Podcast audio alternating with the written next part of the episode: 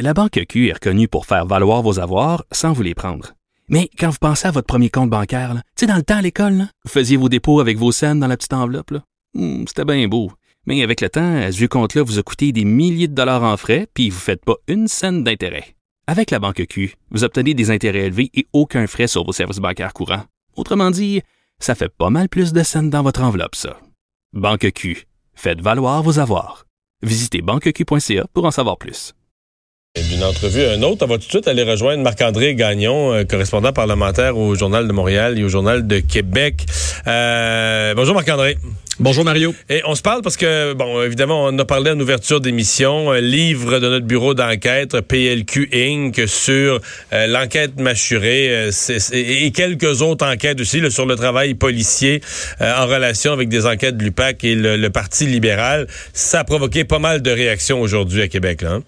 Non, effectivement, et d'autant plus du côté des libéraux, puisque euh, le- la sortie de ce livre-là euh, a lieu le même jour où ils annoncent la candidature euh, donc euh, de Madame Bourdon dans Jean Talon.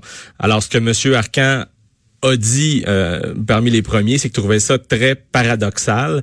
Et euh, bon, lui était entouré de, pratiquement tout le caucus euh, libéral euh, lors de l'annonce de la candidature de Madame Bourdon. Puis il a dit, ben tous mes députés pensent ça aussi. Alors vraiment, de leur côté, ça a comme mal passé. On me racontait aussi que Gaétan Barrette euh, était vraiment pas de bonne humeur ce matin euh, lorsqu'il a croisé mes collègues en marge des, travaux des commissions parlementaires. Ouais.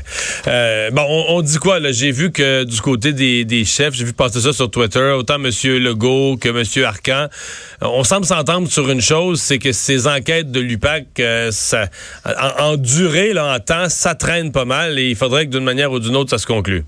Non, exactement. Donc ça, là-dessus, tout le monde semble semble s'entendre là-dessus. Il faut aller au bout des enquêtes. Et euh, essentiellement euh, ce que tout le monde dit c'est ben euh, d'un côté comme de l'autre. Donc il faut dire si l'enquête a toujours lieu si elle n'a plus lieu, il faut le dire. Puis euh, si elle a encore lieu, ben éventuellement, faut qu'il y ait des accusations ou qu'il n'y en ait pas, puis qu'on mette fin euh, euh, à l'enquête, parce que parce que ça fait des années finalement que euh, ces allégations-là euh, sont dans l'actualité. Et euh, Monsieur Arcan, ben comme d'autres, s'inquiète de, de voir que les médias se retrouvent avec des morceaux importants de documents qui appartiennent à des enquêtes policières. Donc, euh, il y en a qui s'inquiètent aussi de, de euh.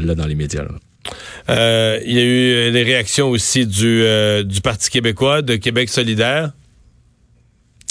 Euh, oui, effectivement. Euh, ben de leur côté, euh, euh, on, demande finalement d'aller un peu plus loin. Vincent Marissal se demande si la police a vraiment pu aller au fond des choses. Un des éléments qui est soulevé hein, par le livre de nos collègues du bureau d'enquête, c'est le fait que le directeur des poursuites criminelles et pénales, semble-t-il, ne dispose pas d'assez de ressources pour pouvoir répondre aux, aux nombreuses demandes que notamment l'UPAC a fait dans les dernières années euh, pendant euh, leurs différentes enquêtes.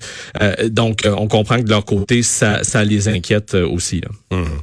Donc, euh, une, une journée fertile en, en- en réaction là-dessus. D'autres choses à mentionner? Ben, ben, une autre réaction Oui. qu'on a trouvé quand même assez intéressante, c'est celle de Margaret Delille, euh, ex-députée libérale de Jean Talon. Alors ça, c'était ce matin lors de l'annonce de la candidature Oui, de c'est Gertrude c'est à elle qu'on a fait, ben, était l'espèce de maître de cérémonie, là. hein?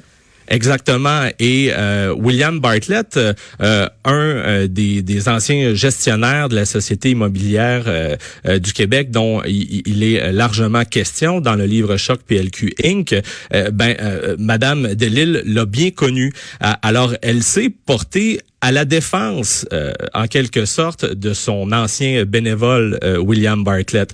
Alors, c'est quand même assez particulier parce que d'une certaine façon, le Parti libéral, pour essayer euh, de sortir euh, de l'eau chaude par rapport à tout ce qui est révélé dans ce livre-là, euh, ben, hein, essaie de prendre une certaine distance avec l'ère de Jean Charest, mais en même temps confie la tâche de maître cérémonie, de, de, de maître de cérémonie à, donc à une ancienne députée qui était là jusqu'en en 2007 et qui, en marge de l'annonce de la candidature de Mme Bourdon, se retrouve à prendre la défense d'un des personnages, euh, d'un des d'un des personnages euh, qui se retrouve dans le livre euh, PLQ Inc. Alors c'est quand même assez particulier, mais Monsieur Arcan en a profité pour assurer là, que Monsieur Bartlett cette fois-ci n'est pas du tout impliqué dans Jean Talon. Oui, parce que c'était sa circonscription, l'Ouest, qui faisait son bénévolat de mémoire. Exactement, et même dans le livre, on raconte euh, euh, dans un des passages que M. Bartlett, pas plus tard qu'en mai 2015, était rendu dans un presse-café pour discuter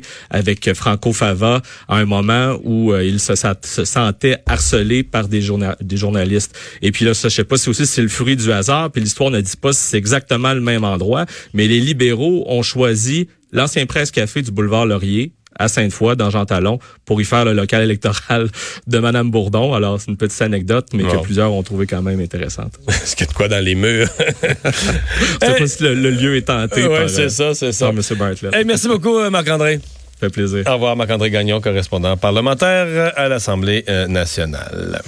Euh, Vincent, on va se parler de, du Parlement britannique. Euh, on savait, bon, le, le, premier ministre Johnson avait laissé entendre qu'il voulait une élection le 12 décembre. Les députés avaient d'abord dit non. Mais là, on s'est ravisé. En fait, on a changé les circonstances. Effectivement. D'ailleurs, il y avait eu euh, une, on a rejeté plutôt aujourd'hui un amendement de l'opposition pour fixer la date du vote au 9 décembre. Il y a eu plusieurs, euh, euh, disons, décisions contradictoires, mais finalement, le Parlement britannique approuve la tenue d'élections législatives anticipées le 12 décembre prochain. Alors, c'est fait. Ce sera à suivre, évidemment. Et les enjeux sont assez gros, en fait même immenses pour, pour Boris Johnson. Et c'est loin d'être clair que Johnson est battu. Hein? Ben exact, c'est qu'il y a quand même des chances, mais c'est pas fait non plus. Non. Mais ça va être toute une élection à, à surveiller. Absolument.